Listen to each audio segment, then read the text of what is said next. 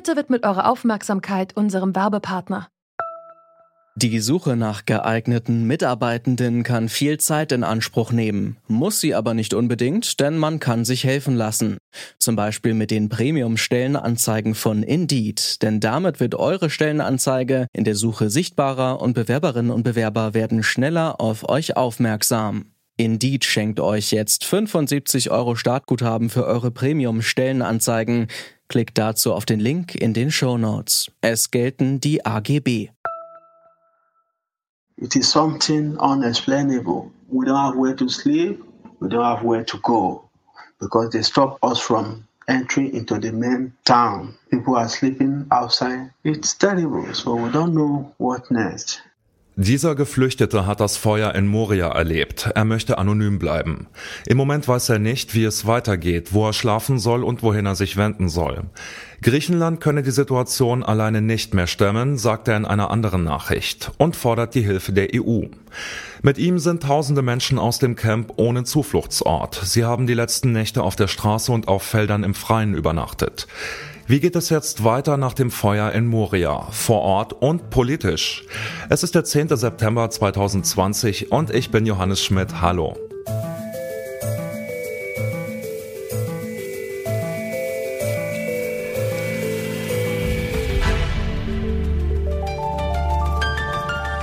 Zurück zum Thema.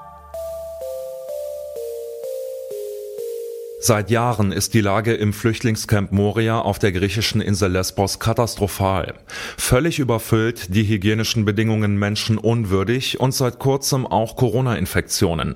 Jetzt ist das Camp nahezu vollständig niedergebrannt, 12.000 Menschen sind obdachlos. Mittlerweile sind 400 unbegleitete Minderjährige nach Thessaloniki geflogen worden. Erwachsene dürfen die Insel aber nicht verlassen. Sie sollen jetzt erstmal auf Schiffen und in provisorischen Zelten untergebracht werden. Wie die Situation vor Ort momentan ist, darüber spreche ich mit Christine Schmitz. Sie ist für die Hilfsorganisation Medical Volunteers International auf Lesbos. Hallo, Frau Schmitz. Guten Tag. Sie sind gerade auf Lesbos. Beschreiben Sie mir vielleicht mal kurz die Situation vor Ort. Wie geht's denn den Menschen heute? Das würden wir auch gerne wissen, äh, obwohl man natürlich ahnen kann, dass sie total verzweifelt sind, weil sie irgendwo herumirren und nicht wissen, wie es weitergehen soll. Moria selber, das komplett abgebrannte Lager und die Region drumherum ist komplett abgeriegelt durch die Armee und die Polizei. Da können wir also gar nicht hin. Aber Ärzte ohne Grenzen darf dort akute Notfälle, Krisen, medizinische Probleme behandeln. Das ist schon mal gut. Wir haben gehört, dass die Armee Essen verteilt und Wasser. Von Decken und Zelten und so weiter haben wir noch nicht viel gehört. Wir unterstützen jetzt, da es medizinisch wenig zu tun gibt, nicht Regierungsorganisationen, die auch Essen kochen und schauen so von Tag zu Tag. Ähm, ich glaube, das größte Problem ist, man weiß nicht, wo die Menschen sind und es braucht eine Lösung, die über Lesbos hinausgeht, denn Lesbos ist nicht in der Lage, die Menschen adäquat zu versorgen und Griechenland auch nicht. Minderjährige werden nach Thessaloniki gebracht, andere sollen auf Schiffen oder in Zelten unterkommen.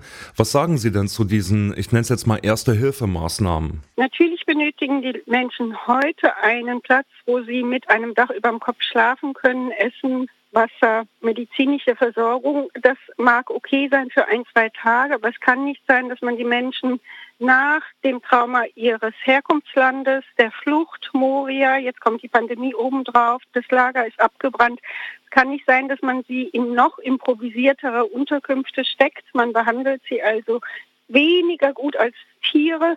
Aber ich glaube auch, dass die anderen europäischen Staaten Griechenland nicht alleine lassen kann damit und Grenzen und Herzen öffnen müssen besonders Deutschland, wo es viele Kommunen gibt, die bereit sind, Menschen aufzunehmen. Herr Seehofer muss klein beigeben und sich nicht immer dahinter verstecken, dass es eine europäische Lösung geben muss. Bis es die gibt, werden viele Menschen sterben. Ja, Sie haben es quasi gerade schon angedeutet. Das abgebrannte Camp in Moria sollte ja selber nur eine Notlösung sein. Am Ende hat es jetzt fünf Jahre existiert und zwar viel größer als geplant. Haben Sie Hoffnung, dass sich jetzt was ändert oder gehen Sie fast schon eher davon aus, dass jetzt die nächste dauerhafte Übergangslösung kommt, muss man ja sagen? Es improvisierte Unterkünfte geben, aber nur für einen ganz kurzen Zeitraum. Es braucht mehr als das, was hier geboten werden kann. Es braucht Menschlichkeit und Solidarität. Die EU hat 2012 den Nobelpreis für Frieden bekommen. Den hat sie bis jetzt nicht wirklich verdient und es wird Zeit, dass sie sich ändert. Ja, Frau Schmidt, Sie sind vor Ort. Sie sehen die Situation. Sie begleiten sie jetzt auch schon länger. Was wäre denn Ihr Appell an die Bundesregierung? Deutschland kann alle Menschen aus Moria aufnehmen. Es ist nicht der richtige Weg, humanitäre Hilfe zu schicken. Es wäre viel besser, die Menschen aufzunehmen, denn egal wie viel humanitäre Hilfe man hierher schickt, es ändert nichts an den Lebensbedingungen. Einige deutsche Kommunen haben sich schon vor Monaten bereit erklärt, Menschen aus dem Lager aufzunehmen. Doch das Bundesinnenministerium verbietet das. Auch in der jetzigen Lage will Horst Seehofer Geflüchtete nur aufnehmen, wenn das auch andere EU-Länder tun. Er argumentiert, nur so ließe sich Druck auf die anderen EU-Länder ausüben. Luise Amtsberg fordert mehr Engagement von der Bundesregierung. Sie ist flüchtlingspolitische Sprecherin der Bundestagsfraktion der Grünen und ich habe sie gefragt, was Deutschland jetzt gerade tut, um auf Lesbos zu helfen. Also wir haben es gestern beim Innenministerium abgefragt, was jetzt eigentlich derzeit getan wird. Ähm, die versichern, dass sie im Gespräch sind mit der griechischen Regierung und den griechischen Behörden, aber dass Griechenland wohl die Hilfe ausschlägt. Es st stellt sich wohl so dar, dass ähm, Deutschland nach wie vor versucht, sozusagen mit finanziellen Mitteln zu unterstützen und das Thema Aufnahme von Geflüchteten, was ja eigentlich der zentralste Punkt ist, doch immer wieder nach hinten schiebt. Das ist auch gerade das richtige Stichwort schon. Verschiedene Städte in Deutschland wollen jetzt Menschen aufnehmen und zwar sofort Ort. Das Innenministerium verbietet das, wie gesagt. Finden Sie, die Städte und Kommunen sollten in so einer Notsituation wie jetzt auf eigene Faust entscheiden dürfen, sowas zu tun?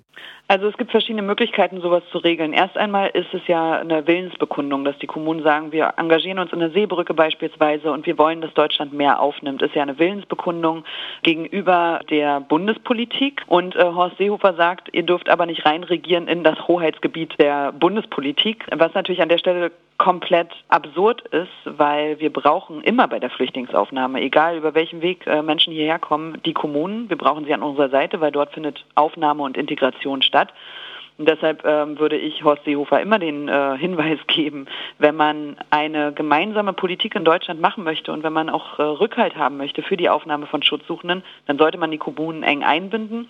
Das tut er nicht äh, und zwar aus völlig politischen Gründen. Man kann es einfach nicht mehr anders benennen.